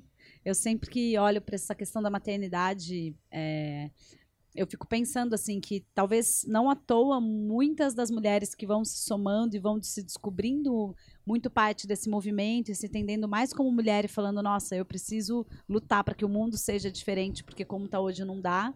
Muitas vezes parte de questões ligadas à maternidade, assim. Se isso não veio em outros momentos da vida por outras questões, na maternidade, para muita gente vem, porque é um pouco absurdo como a sociedade está colocada hoje, em que existe uma série de avanços, mas isso não necessariamente se deu dentro do mundo do trabalho e dentro das condições que se colocam. E aí, de um lado, tem esses avanços de política pública que são urgentes e que têm aí pressões e, e grupos trabalhando com isso historicamente. E aí eu acho que é entender como é que a gente faz mais coro a isso e tenta entender como é que, que essas coisas eh, sejam adotadas rápidas. E aí a sensação que eu tenho, porque eu trabalho muito menos com política pública e nessa perspectiva mais institucional e muito mais com os movimentos e com as coisas que acontecem eh, de uma maneira um pouco mais desorganizada, entre aspas, é que talvez se a gente começar a entender que certas coisas são urgentes e necessárias e adotar como comportamento, talvez uma mudança cultural eh, gere a necessidade para que essas legislações se adaptem. Tipo, se todas as mulheres acharem um absurdo muito, muito grande é, as condições que aquele trabalho lhe dá e isso virar assim, uma coisa tão natural quanto falar o primeiro assédio, o que quer que seja, talvez exista uma mobilização mais rápida para se aderir a determinadas legislações ou para entender que senão você vai perder todos os seus talentos e, enfim, outras pressões que podem ser feitas e que eu acho que às vezes passa de um comportamento muito micro mesmo. E aí eu acho que entrando já no outro ponto, os homens às vezes exercem papéis importantes, é uma opinião minha, porque, por exemplo, tem muitos homens entrando, se solidarizando essas questões da paternidade da maternidade, porque ela não diz respeito só à mulher, muitas vezes ela diz respeito à família toda. E se você passa a ter homens brancos da camada de privilégio, que são os chefes das grandes eh, empresas espaços de governo, o que quer que sejam, que começam a olhar para isso diferente, talvez você comece a ter uma mudança. Então, é, acho que que às vezes ampliar o diálogo sobre isso e tentar incorporar determinadas práticas de, de, de não aceitar abusos mesmo e absurdos que se colocam, não são poucos. Eu acho que toda mulher nessa nossa faixa etária deve ter vivido isso em muitas vezes, que não são poucos os chefes ou as possibilidades de trabalho que te olham como uma cara de nossa, eu estou muito frágil porque o que eu estou trabalhando está lidando com alguém que já já pode sumir porque vai ficar grávida e vai entrar de licença e não vai nunca aparecer de volta. Parece que você tem um alerta, assim, né? De, Gente, eu falo pra grávida todas as meninas que trabalham na nossa cidade que eu quero todas grávidas com seus É. filhos no escritório e vai ser um arraso. Mas- mas vem. É, som- somos funcionárias que vão entrar em, em autocombustão a qualquer momento. isso. É. É, é, eu já ouvi coisas horrorosas nesse sentido, assim, de, de fragilidade mesmo, de apresentar proposta e captar recursos para projetos, e as pessoas falarem, ó, mas seu projeto tem uma fragilidade de entrega, porque é, são mulheres em idades reprodutivas, e se vocês ficarem grávidas ao mesmo tempo, você de repente não entrega Isso a eu nunca coisa. tinha visto. Eu, eu já passei por essa questão várias vezes. Você olha e fala: se a gente tiver num atentado terrorista, se todo mundo ficar doente. ou- Existem muitas variáveis que podem te fazer. E a pessoa nunca te perguntou se você tem um filho, se você quer um filho, se você pode ter um filho, se você qualquer coisa. Você olha e fala só o fato do, do que você representa. Você olha e fala: gente, é, é muito. É, é muito agressivo, assim, é sutil e é agressivo, e eu acho que isso faz parte, esse questionamento vem. E aí eu acho que. hum, é, Eu não sei, assim, eu tenho muito mais dúvidas do que resposta, mas acho que a gente começar a criar os espaços onde os filhos são bem-vindos, onde as mulheres são vistas como potência, e que a gente resgata que a sabedoria vem do útero, e que existe muita força do feminino nesse, nesse poder mesmo da maternidade, da geração da vida, e que isso talvez mude formas de gestão, de relacionamento, de como você olha para uma empresa, de como você constrói uma política, se a gente der cada vez mais espaços e criar exemplos concretos e contar essas histórias, criar essas narrativas, a gente pode tentar somar e construir, além de tudo que a Manu já falou, de somar aí as forças já estabelecidas das lutas que já estão postas e pautas muito, muito antigas. Então, é isso. Eu já não lembro mais de todas as perguntas, mas eu concordo com tudo que a Manu falou. E acho que a conversa é longa e são muito mais perguntas do que respostas, assim, né? Acho que são questionamentos em cima de questionamentos e que eu acho que a ideia da junção e do grupo, dos grupos e das ações que isso tudo de- desencadeou são muito mais assim, tá, o que, a gente pode fazer hoje para tentar mudar isso? Porque incomoda, porque você vai sentindo e fala, não, de repente, um monte de microação muda alguma coisa, uma macro, enfim. É tentar um pouco fazer coro, assim. Eu- Eu tenho é, poucas coisas a adicionar, que acho que, que vocês já deram conta de muito. É, uma coisa que eu posso ofertar e compartilhar com vocês, que acho que vai além da questão feminista, é como pensar em mudança de mundo, como eu tenho pensado recentemente, e acho que isso muda muito né, ao longo da vida, em, em- em- teoria de mudança de mundo mesmo. E acho que algumas dessas perguntas partem de premissas muito diferentes sobre qual é a mudança que a gente está tentando operar, né? Então, você um- uma, uma possível matriz de olhar, e acho que tem várias outras, mas uma possível divisão seria dizer pensar em mudanças marginais dentro do mundo como ele é, como é que eu mudo um pouquinho na margem e vou transformando esse mundo em algo que é um pouco mais justo, um pouco melhor, um, né, um pouco mais compartilhado por todos e todas nós. E depois existem mudanças de processo inteiro, dessas grandes orientações que orientam o mundo inteiro e que poderiam girar a roda de forma muito mais ampla, mas que também tomam muito mais tempo em geral para se solidificar. E acho que as questões de aliados, do papel da maternidade, todas essas questões, de alguma maneira, têm que ser olhadas por essa ótica. Onde eu quero chegar é o seguinte: se eu estivesse olhando para a questão da maternidade apenas do ponto de vista da licença maternidade, da licença paternidade e da, da, da inserção da mulher no mercado de trabalho, eu acho que isso me dá uma resposta de caminho de mudança que necessariamente vai ter que passar por aliados. Então, eu vou ter que dialogar com o homem, é, porque eu vou ter um homem em posição de poder, sem nenhuma dúvida, nessa jornada, dado que as cúpulas executivas do país inteiro são dominadas por homens. E se eu for esperar isso mudar para inserir a pauta de maternidade, talvez isso nunca mude, porque uma das razões pelas quais as cúpulas de poder são ocupadas por homens é porque as mulheres saem do mercado de trabalho muitas vezes mais cedo, ou de fato, ou se retraem, têm suas, eh, suas oportunidades muito limitadas. Então, acho que existe um, um caminho de mudança marginal que está ali dentro, e aí nesse caminho é mais fácil você eh, advogar pela existência de aliados, por um diálogo com o outro lado, reconhecendo ainda que existem outros instrumentos, como o instrumento da criminalização, do direito penal, que também podem ser empregados caso o diálogo é, esteja se dando em condições tão desiguais que ele se torna muito difícil. É, e acho que diálogo é, é- é- isso é um importante da gente manter em mente quando a gente fala de diálogo, né? Diálogo entre quem? Porque se o diálogo estivesse dando de formas muito, muito pouco isonômicas, é difícil que esse resultado de fato traduza é, uma, uma negociação justa e legítima. E daí que parte toda a ideia da gente se unir, da gente aumentar a nossa força pelos números e pela nossa capacidade de mobilização, porque nós não somos as ocupantes primordiais dessas, dessas posições de poder. Então a gente tem que procurar outras táticas. Quando a gente pensa em mudança de mundo mais ampla, para além da mudança marginal, aí eu acho que a luta é muito mais num sentido processual do que de resultado. Então é muito mais assegurar que quem está desenhando esse mundo novo também é mulher. Quer dizer, que esse mundo que a gente quer ver daqui a 50, 100, 200 anos não vai ser desenhado primordialmente por homens. E aí, nessa discussão, no fundo, pouco importa que mundo é esse que a gente vai ver daqui a 200 anos. A representatividade importa mais. Importa ter certeza que ele vai ser um espelho de visões masculinas e femininas, negras, brancas, pobres, ricas, de pessoas que vêm de, de, de vivências e de estruturas de exclusão e de privilégio muito diversas. E, e especificamente que a gente está abrindo espaço nesses processos para quem vem do lado de lá da linha de exclusão, porque são essas pessoas que não participam ativamente. E aí cada um de nós vai ter seus privilégios e suas exclusões acumuladas. Então, e, e a partir daí a gente vai vendo como é que a gente se encaixa nesses processos de tomada de decisão. Mas acho que a questão da maternidade ela pode mudar marginalmente, então a gente pode assegurar hoje direitos para as mulheres que decidem ser mães, começando pelo direito de decidir ser mãe ou não. É, e a partir daí o que você faz com isso. Mas eu acho que ela também vai mudar fundamentalmente quando a gente começar a olhar para o mundo de uma maneira muito diferente. O que, que é trabalho E o que, que o trabalho, qual é a função que o trabalho ocupa na nossa vida, o que, que é família. Será que a gente deveria estar criando filho em núcleo familiar? Será que a gente deveria estar criando filho de maneira mais comunitária? Será que a gente deveria trabalhar 44 horas por semana? Será que não? É, o que, que a gente precisa para ser feliz?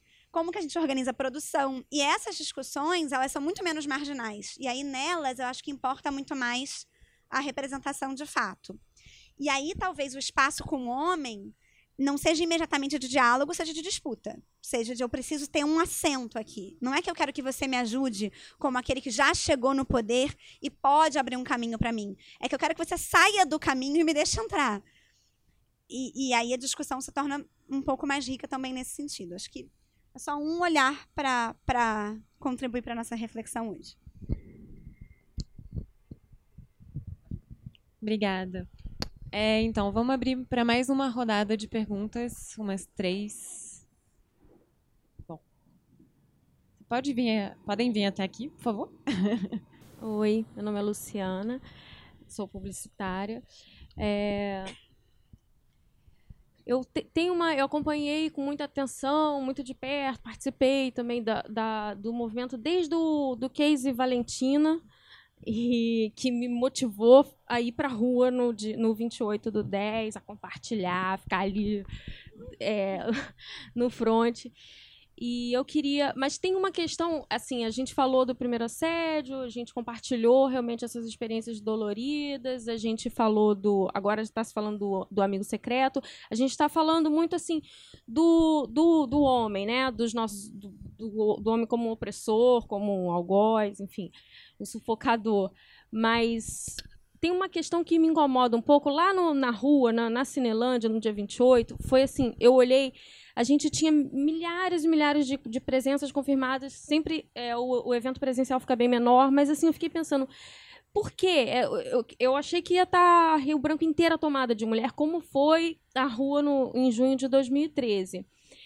E desde então eu fico pensando, a mulher, ela é a mulher ela, ela tem um nos micromachismos, né, do nosso, um micromachismo nosso de cada dia. A gente tem, a gente é sufocado com um discurso machista, ele é tão entranhado na gente que a gente mesmo, eu fico me policiando todos os dias, eu fico pensando qual é o meu, o meu qual foi o meu micromachismo de hoje, assim, porque eu vejo isso à minha volta com minhas amigas, com as mais esclarecidas, com as mais é, conscientes, com as mais feministas, porque está dentro da gente, porque a gente cresceu ouvindo esse discurso. É, e aí, esse discurso de que mulher é competitiva, de que mulher é, se combate uma a outra. Então, eu acho que o que falta aqui não é uma pergunta, é mais assim uma provocação também, uma coisa para a gente pensar se deveria, se não caberia dentro da, da, da luta do movimento feminista uma, um, um movimento de, de acolher, de que as mulheres se acolham realmente uma outra, assim, que as mulheres se abracem de fato, sem a competição. No, nesse, nesses, nesses, nesses dias aí de luta, eu vi, por exemplo, numa página feminista, eu estava compilando as, as páginas feministas, e tinha uma página super falando assim que absurdo esse agora que são elas. Olha só, isso deve ser. Isso deve ser algum homem aí, opressor, um macho opressor. Alguma assim, alguma. Como elas dizem, as feminazes. E falando assim, horrores e tal. Aí veio outra falando, é, isso é coisa de homem, a outra, não, e eu ouvi dizer que é uma mulher, foi uma mulher que criou. Aí eu fiz uma intervenção, fiz uma intervenção na página, falei, olha, gente, veja aqui, tal, iniciativa, não tem conversa também e tal. Expliquei. Mas assim, muita, muitas, muita briga entre as próprias mulheres, muita competição entre as mulheres, e eu acho que isso devia, devia ter uma hashtag também, assim, não sei qual, mas uma hashtag assim Mulheres, se amem, se amem. Porque como os homens são cúmplices, são, são, são cúmplices, são tão, né, assim, é, fiéis uns aos outros, e a mulher não tem isso, né? A gente está sempre competindo, a gente está sempre olhando a roupa que a mulher está vestindo, está olhando se ela tem celulite, está olhando se ela está mais gorda, mais magra, se está overdressed, se está maquiada demais ou de menos. Então isso atrapalha, acho que atrapalha muito na luta, sabe? Muito na, na, na causa em si, que, deve, que deveria realmente ser de todas, de todas. E, e falando da questão da maternidade, eu acho cruel quando você vai fazer uma entrevista e perguntam: você está pensando em engravidar? Acho isso tão agressivo, tão horrível. Não devia é ser cruel, proibida. É crime. É proibido. É proibido isso? Nossa, eu já ouvi isso muito, muito, eu acho horrível. E você vê essa, a própria questão da maternidade, acho que quando, quando a mulher vira, opta pela, por ser mãe, é que eu acho que ela fica um pouco mais solidária com as outras mulheres. Porque assim, se já é osso você nascer mulher, você vira mãe, você vê quão per- mais perverso ainda o mundo pode ser com você, realmente. Você.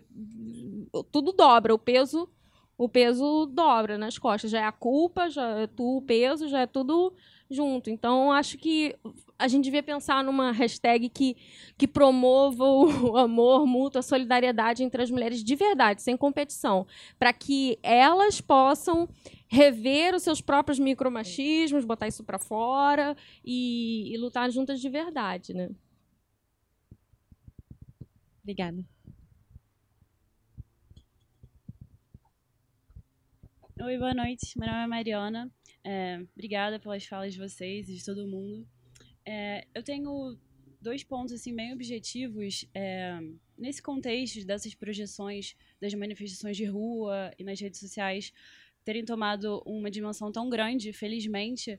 Eu queria saber de vocês assim como lidar com as figuras políticas que se retroalimentam de todas as barbaridades que eles falam, tipo o Eduardo- próprio Eduardo Cunha, é, o próprio Jair Bolsonaro falando sobre o caso do estupro com a Maria do Rosário, e a gente vendo que eles tomam é, proporções é, políticas na carreira dele, na carreira deles mais amplas com todos esses é, essas respostas de todos os movimentos. Então, a gente sabe que o Bolsonaro é o deputado federal mais votado do Rio, pessoa que recebeu mais votos. E então vocês falaram de um pouco de estratégia de advocacy, assim, como lidar com essa dualidade, né?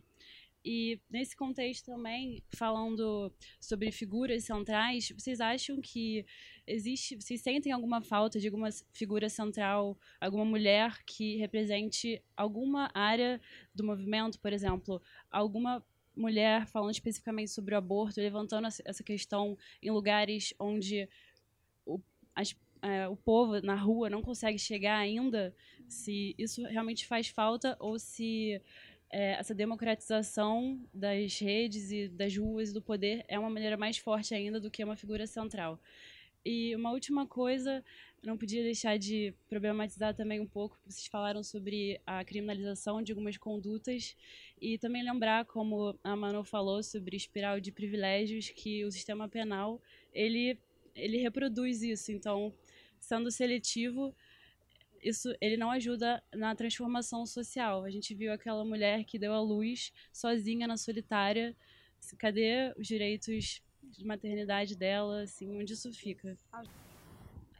Boa noite, sou a Alessia, sou francesa, então vai, vai ter o sotaque e a experiência francesa.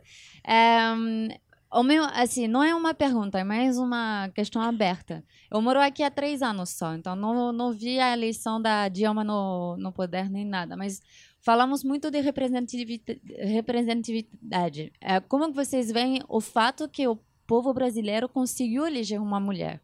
É, é, porque nós na França isso não existe e estamos muito longe disso e temos talvez mais mulheres no poder dentro das empresas dentro de, de vários lugares mas o povo não está pronto para isso e já tivemos casos de mulheres tentando aceder a isso mas o povo está muito longe disso fora do jogo político estou só falando do, do papel da mulher então é mais como vocês veem isso na sociedade brasileira foi para mim, sendo francesa, é um passo na frente em comparação com muitos países. Mas o povo brasileiro vê isso como um passo para frente ou não? É isso uma sugestão aberta.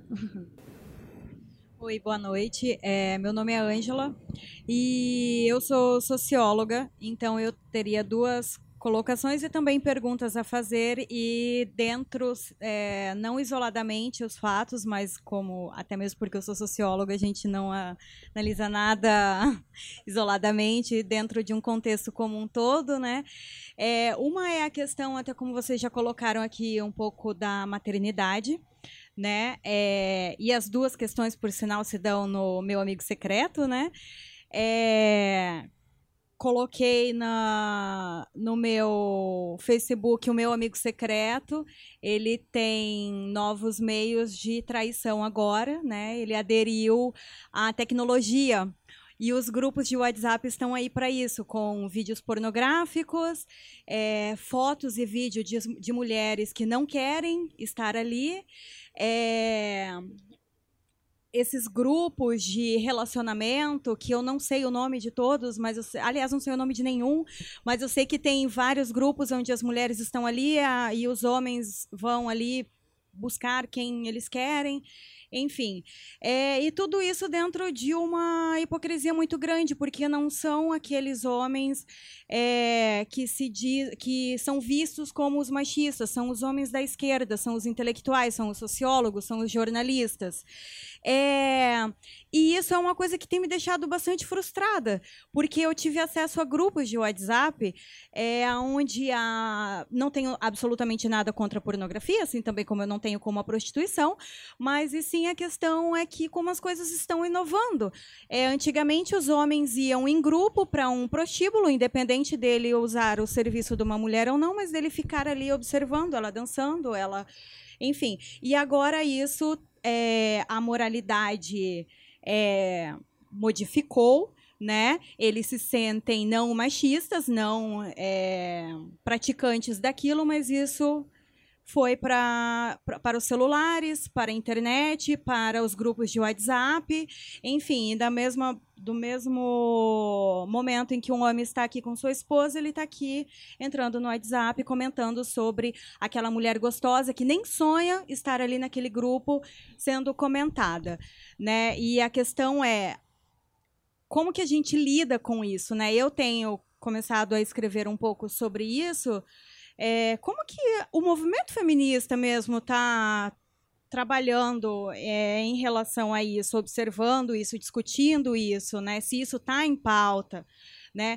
E, enfim, e a outra questão que é da maternidade, que eu acabei pulando, é quando eu coloquei no também no isso no WhatsApp, no Facebook, veio a questão um amigo homossexual, de esquerda, intelectual, estudioso de gênero, colocando é, no desenvolver do assunto que uma mulher que ela fala que ela quer ter um filho e não trabalhar, ficar em casa cuidando do filho, ela deixa de ser feminista, né? Então eu queria saber qual parte da pauta do movimento feminista que eu acho que eu perdi isso. né?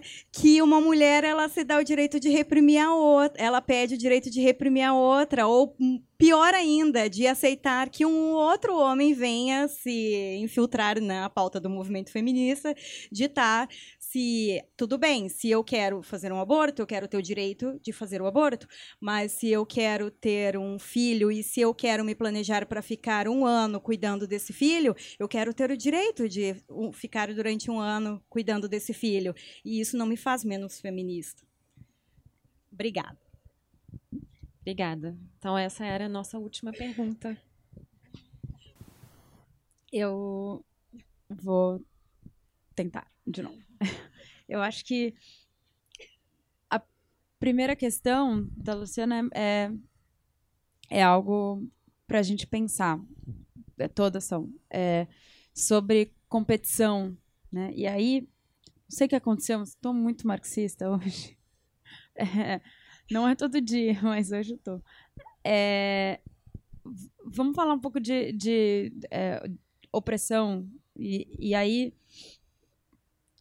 tem quando, quando Marx fala sobre, sobre desigualdade de classes, sobre luta de classes, ele fala sobre a construção de nação e, é, e, e, fala sobre como dividir o mundo né, em, em fronteiras é uma, uma tentativa da burguesia de é, separar o proletariado e div dividir de fato para governar, para controlar. Né? Então, como você aí não se não se entende como como parte de um todo e como você acaba entendendo que as suas questões são suas do seu contexto né? são próprias da sua realidade e são diferentes do trabalhador que está em outro contexto, em outra realidade, por isso você vai demandar os direitos do seu chefe, no máximo do seu estado, se você tiver acesso a isso. É, e aí ele faz, ele, ele conclama proletariados do mundo univos. É, por que, que eu estou lembrando isso? Porque é o que a gente tem que tirar disso, independente do que a gente acha sobre Marx, classe, a gente tem que tirar que como um sistema opressor se mantém. Ele se mantém dividindo e criando rivalidades. Ele se mantém criando é, diferenças, alteridades, para impedir a identificação, porque a identificação é revolucionária. Na hora que todas nós na hora que a gente percebe que estamos todas passando pelas mesmas coisas e que as questões são todas nossas, isso é revolucionário. Isso é transformador. Isso é disruptivo. E é, é um pouco disso que a gente está falando, e é um pouco de, quando a gente fala do potencial dessas iniciativas, é exatamente de levar o que o movimento vem discutindo para todas nós, para mim, para e, e a gente entender o que, que a gente pode juntas. E aí implodir entre nós esse tipo de, de ideia de que a gente compete, de que a gente, de que estamos em qualquer tipo de disputa entre nós. Não, o que acontece é que isso é uma construção que mantém o oprimido nessa condição. De, é, por que, que é, é toda uma discussão possível que é, de novo, o papel do homem, quão consciente é esse processo, quão, o quão, quanto, quanto de intencionalidade existe nisso. E aí, é, Mariana, a socióloga, é, enfim, temos. Ah, não, Mariana. Ângela é socióloga. Mariana, advogada? Socióloga também. Estudante de direito. Falou do direito penal. Achei muito. É, os, né, pensemos nisso, vamos botar a teoria toda para trabalhar, mas, mas acho que tem uma coisa aí. Vamos problematizar é, essa ideia de competição e entender ela pelo que ela é. Ela é algo que nos divide e nos mantém imóveis e nos impede de mudar. Nos impede de buscar esse diálogo que ela falou, de questionar o a tecnologia, como a Gabi falou, enquanto uma, um, uma coisa pseudo-neutra e não como uma linguagem por, por trás da qual existem opções que foram feitas e por quem. Então, acho que isso tem que ser, tem que ser pensado. É, e aí, vou deixar as meninas eh, responderem outras, outras questões que vieram, mas eu acho que tentando é, amarrar com a, a última questão. A, acho a questão da, da Mariana sobre direito penal, de novo, algo, algo muito importante que, res, que faz com que a gente volte para essa para essa discussão sobre aliados, que é isso, até que ponto a gente tem que ser tributário do que do direito penal enquanto é, uma, uma estratégia que trouxe para a gente ganhos fundamentais é, que permitem um pouco de liberdade que a gente tem, os poucos direitos que a gente tem, até que ponto isso tem que ser questionado como uma, como, né, uma ferramenta de mudança que está sob essa lógica implacável dos privilégios. E quando a gente discute novas pautas, se a gente vai falar de feminicídio, por exemplo, até que ponto o feminicídio não vai punir o homem negro e, e vai deixar o homem branco solto. Então, é, isso é, é absolutamente central é, para a gente. A gente tem que voltar para todas as pautas clássicas é, com a nossa capacidade é, de fôlego renovada é, para tentar pensar sobre elas. E aí, pensando nessa renovação, o que, que é possível de, de novo, entre aspas, dentro disso, acho que tem um pouco dessa última fala sobre o WhatsApp e as, e as redes, tentando ver o que, que isso, isso ressoa. Eu acho que a, é perigoso. A, a gente está falando sobre ser perigoso ser mulher. A gente está falando sobre voltar para casa. A gente está falando. A, a internet ela é um novo espaço que se abre para o perigo. Mas ela também é um novo espaço que se abre para a defesa dos direitos, para combater a violação. E eu acho que essa marcha de hashtags é isso. E acho que é, ela tem que ser pensada enquanto um espaço para para a luta, em, embora também um espaço novo para violação. E o que é esse espaço? Ele não é neutro, ele não é um espaço. Ele, ele traz consigo opções feitas que fazem com que a gente chegue mais facilmente uns aos outros e umas às outras quando a gente está falando de determinadas coisas, é, mesmo quando a gente é feminista, porque é mais fácil chegar umas às outras quando a gente tem um determinado tipo de discurso feminista que é mais aceito e o que acontece quando ele é mais radical.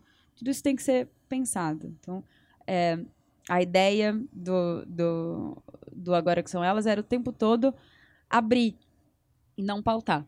Né? Trazer para conversa.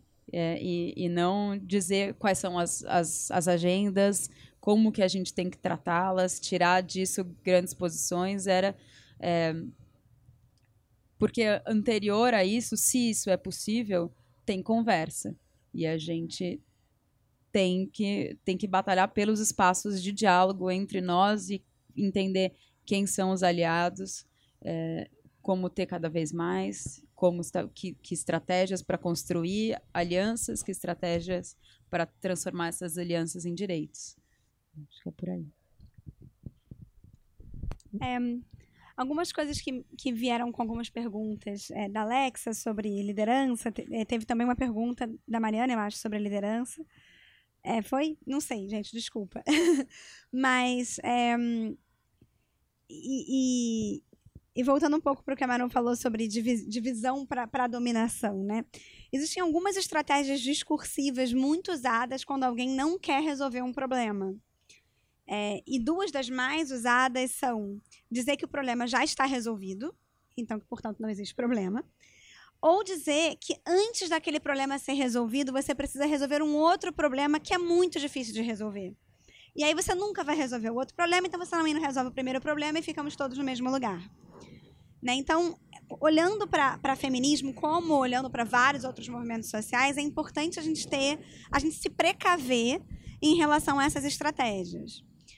É, eu acho que quando você tem uma mulher ascendendo a posição máxima de liderança numa sociedade, como aconteceu no Brasil, isso tem sim que ser comemorado e reverenciado, inclusive como conquista das mulheres. Isso não teria acontecido num vácuo. Isso é resultado de anos e anos de luta feminista.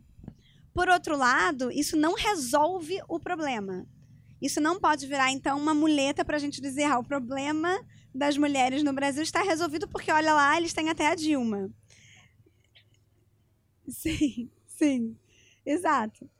E, e, e, depois, claro, existe uma avaliação sobre o tipo de liderança que ela exerce, se esse tipo de liderança vem, de fato, de uma ótica feminista. Pessoalmente, eu acho que não vem. Até acho que, que pouco ponto foi a, feito. a legitimidade, a fonte de legitimidade Isso, é dela apenas a vem dessa identidade. agenda e, e o que essa agenda O que, que essa agenda avançou, representa. não.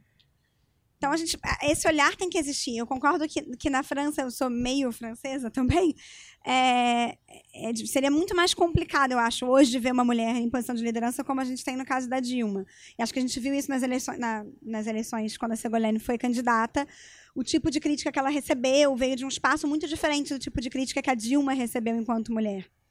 Mas o Brasil tem um comportamento é, muito recorrente de lidar com seus problemas de exclusão a partir da excepcionalidade. A gente é muito mais Estados Unidos do que França. Então, a gente opera muito mais numa, numa, num dispositivo narrativo que vem da exceção, né? Daquele que fez. É não porque eu tenho um amigo negro que estudou em escola pública na periferia de São Paulo e virou cirurgião cardíaco com seu próprio esforço. E aí é pronto, não precisamos de cotas, não precisamos discutir racismo. Então, a gente não pode cair, claro, nessa armadilha fácil de entender que o problema está resolvido a partir da exceção. É, e em alguma medida eu acho, acho, até bom que a França não esteja pronta para eleger uma presidente mulher, porque a França está tão longe de ser uma sociedade igualitária e de alguma maneira mais honesto, né, esse sistema político. E acho que ele vai evoluir de outra maneira. A França, claro, tem outros problemas grandes, é, que a gente não precisa ser até aqui, a gente já tem os nossos. É, por outro lado, existe também aquela, aquela maneira de não resolver o problema, que é dizendo que existe um problema maior. É, e acho que isso é igualmente perigoso. porque isso gera um certo imobilismo. Então, quando a gente fala dos limites de atuação, é importante que, enquanto movimento, enquanto grupo identitário, a gente reconheça esses limites só como isso. Limites, mas não obstáculos intransponíveis que deveriam manter a gente na inação. Né? Então, se a Lei Maria da Penha atinge de forma muito mais sistemática o homem negro do que o homem branco, porque existe uma estrutura de exclusão inteira que é racial e que é, é real no Brasil, é, isso é um problema. Isso é um limite à ação penal. Isso não necessariamente deveria dizer que, então, a gente não deveria lutar é, pelo fim da violência doméstica e pela criminalização do violentador. É, existe uma outra discussão anterior a essa, que é sobre criminalização de tudo, né? Até que ponto a, a, a pena é um instrumento adequado de, de coerção, de mudança de comportamento. Mas uma vez que se admite que ela é, ou em alguns momentos ela pode ser, outras linhas de exclusão não deveriam deter a gente, deveriam, pelo contrário, impulsionar a gente a resolver também esses problemas. E até uma reflexão que tem que ser necessariamente ampla e que não pode bater apenas naquilo que é mais fácil ou mais imediato. É, e acho que isso toca em algumas questões. Sobre divisão das mulheres, acho que a Manu colocou perfeitamente, né? acho que se a gente não se unir, é claro que é muito mais fácil dominar. Mas eu, eu, eu, eu pessoalmente questiono um pouco essa ideia de que as mulheres são competitivas. Acho que a gente vive num mundo muito competitivo, que se dá em base de competição, é, em, em, que a gente trabalha com, com paradigmas de escassez e não de abundância, em que a gente trabalha com a ideia de mérito muito ligado à competição e não mérito como compartilhamento, como o privilégio de dar e de doar. É, e claro que nesse mundo competitivo você também terá mulheres competitivas. Isso não necessariamente é ruim sempre. Porque também é porque a gente tem mulheres muito competitivas que a gente tem mulheres chegando onde elas chegaram. É que a gente tem uma Dilma chegando na presidência. É, e, e, acho que a gente também tem que reverenciar algumas grandes figuras que vêm de um movimento feminista um pouco mais hard, um pouco mais é, combativo, é, e que foram muito competitivas, né? Então, e, e, que foram competitivas porque elas tiveram que lidar com esse mundo em que essas são as regras do jogo. E aí a gente volta para aquela reflexão anterior de será que a gente está tentando mudar as regras do jogo? Ou será que a gente está dentro do jogo como ele é, tentando avançar um pouquinho mais? E acho que a gente está fazendo os dois. É, e dentro do jogo como ele é, a gente precisa ser um pouco competitiva, sim. O que não quer dizer que a gente não deva ser um pouco máfia, sabe? E se ajudar porque a gente é mulher. Homem já faz isso. A gente tem que fazer igual. Então, pessoalmente, quando me perguntam, por exemplo, quem que eu indico para falar numa palestra, se eu não puder ir, me convidaram, eu não posso ir. Eu só indico mulher. Se me perguntam quem deveria escrever uma coluna, vai ser uma mulher. Eu concordo com a Lê de que todas as estratégias são válidas, elas vão em paralelo, e quanto mais, melhor, porque o trabalho é muito grande, as lutas são muitos, os problemas são muitos, e eles vão crescendo. E quando você acha que uma coisa está resolvida e que aquele direito está garantido, vem um retrocesso muito grande, muito rápido, então nada está dado. Então, enfim, quanto mais a gente se unir e pensar coisa melhor, e aí, enfim, acho que fica o convite aí para para seguir essa conversa, pensar e o que, enfim, a gente puder fazer, estamos aí, porque acho que é para isso que essa experiência serviu, né, para mostrar que a gente pode ter resultados e que não são definitivos, mas que eles vão um pouquinho, um pouquinho tentando avançar e que quanto mais a gente se espalhar e se juntar, as coisas podem de alguma forma mudar. E aí eu não sei se você quer encerrar, vocês querem falar alguma coisa?